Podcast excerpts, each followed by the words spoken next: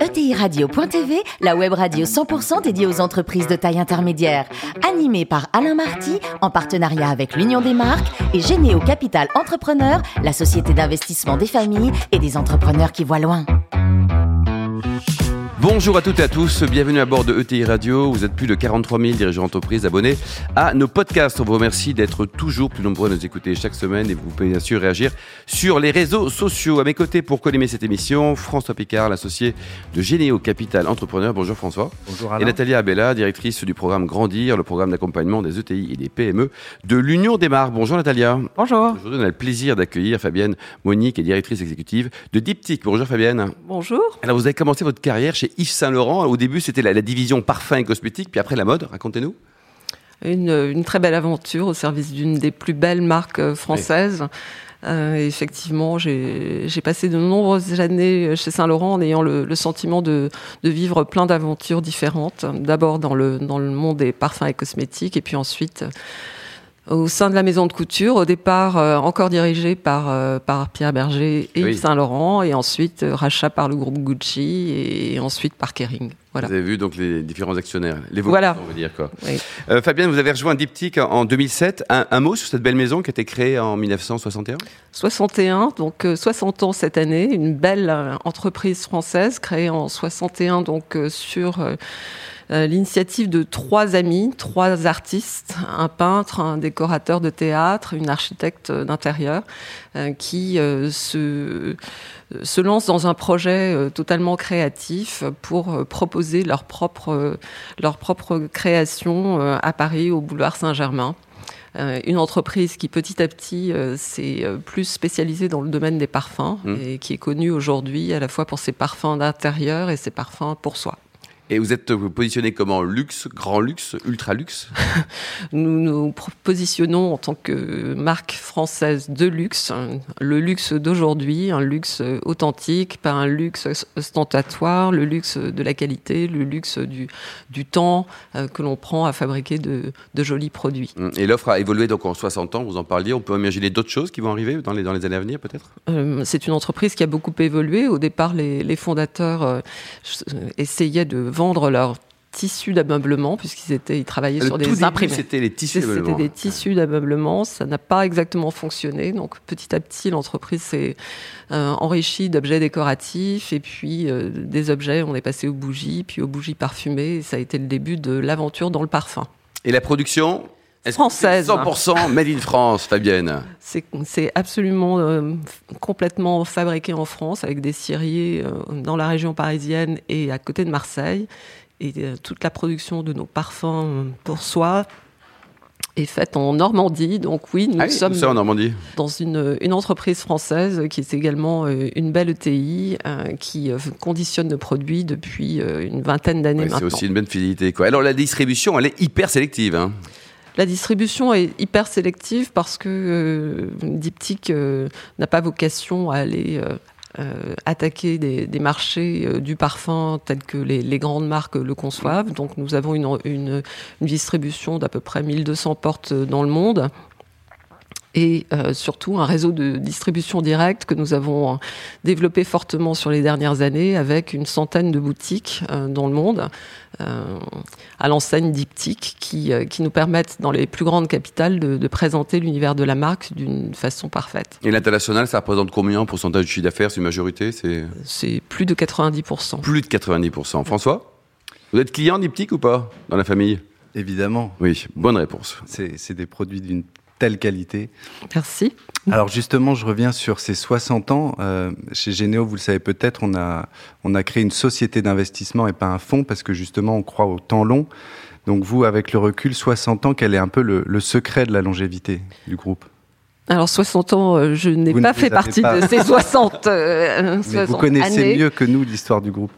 Euh, je pense que le, secret de la longévité, c'est de prendre le temps de faire les choses. Les fondateurs ont, été euh, aux commandes de l'entreprise pendant 40 ans, l'ont protégée, l'ont nourrie, l'ont vraiment euh, euh, façonné pour en faire une, marque extrêmement riche, avec un- une vraie histoire, une authenticité. Et donc, lorsque, lorsque j'ai rejoint l'entreprise, elle, disposait déjà d'une certaine notoriété dans des cercles plus avertis. Elle était encore extrêmement confidentielle, donc il, y avait la possibilité effectivement de, la développer sans, perdre son âme et sans, sans se perdre dans une distribution ou une offre produit complètement échevelée. Vous avez vu euh, le groupe euh, passer du stade de PME à ETI aujourd'hui. Si vous revenez sur ce parcours, quels ont été les, écueils ou les difficultés principales? C'est à la fois une, formidable aventure euh, et c'est extrêmement grisant de, voir euh, que, la marque résonne de plus en plus auprès d'un public qui, qui s'enrichit au fil des années. C'est aussi, c'est aussi des crises de croissance successives sur un petit peu tous les sujets, des sujets de, de, recrutement de nouveaux talents, des sujets d'organisation. Il y a pénurie, vous avez quoi, 700 salariés aujourd'hui?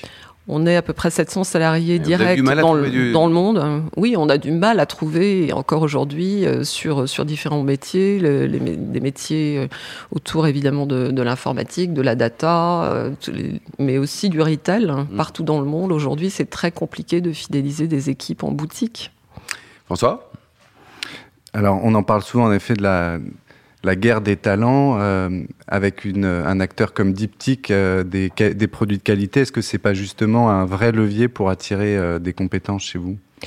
Bah, c'est là-dessus évidemment qu'on joue. On est une entreprise de petite taille, mais en, même temps une entreprise qui a une résonance internationale importante. On est dans dans une marque qui, euh, qui dispose de pas mal d'autonomie, qui permet en fait aux talents euh, créatifs de s'exprimer avec beaucoup plus de liberté que dans d'autres d'autres groupes hein, plus structurés. Donc euh, oui, c'est un atout pour pour nous et mon rôle est vraiment de, laisser ces talents créatifs s'exprimer au mieux. Donc ça nous donne une carte que l'on joue, j'espère, le mieux possible. C'est facile à gérer un talent créatif écoutez, euh, j'ai eu la chance de travailler chez Saint-Laurent, donc des talents créatifs.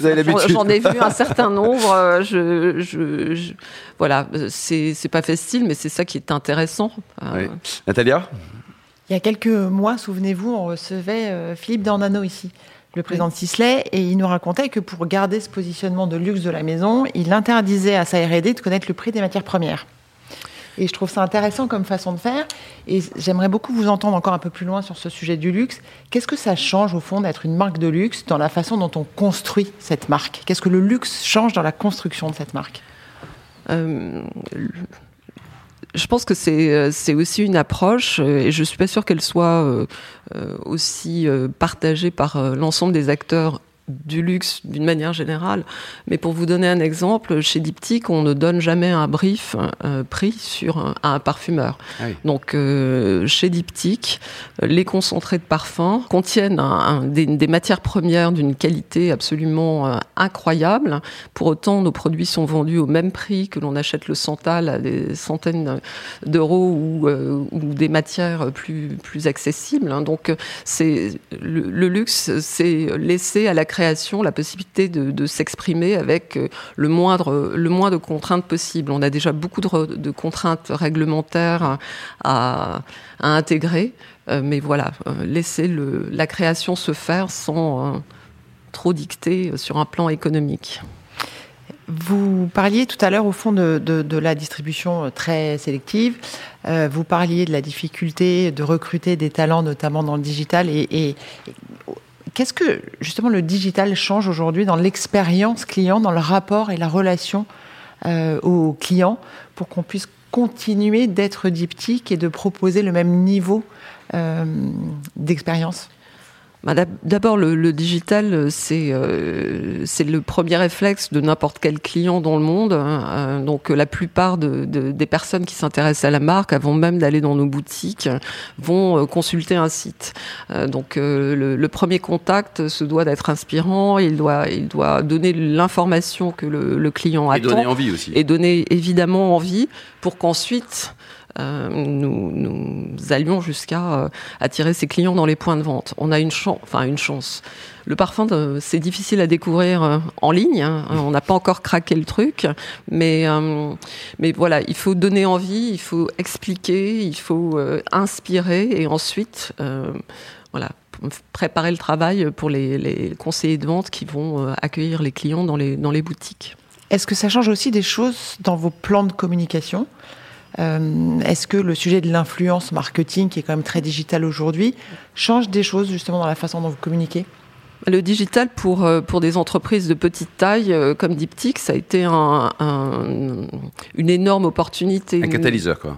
Ben, nous n'étions pas annonceurs, nous n'avions pas les moyens euh, d'être. Vous pas un gros, vous n'avez pas un gros budget marketing communication? On a un budget marketing communication qui grandit au fil des années, mais Diptyque, il, y a, dix ans, on n'avait pas les moyens de se payer une campagne média classique. Donc le, le, digital, ça a été euh, l'ouverture, la possibilité de faire passer un certain nombre de messages euh, sur, euh, sur, les, sur les réseaux sociaux, sur, via l'influence, et toucher un public international beaucoup plus large. Mm, mm.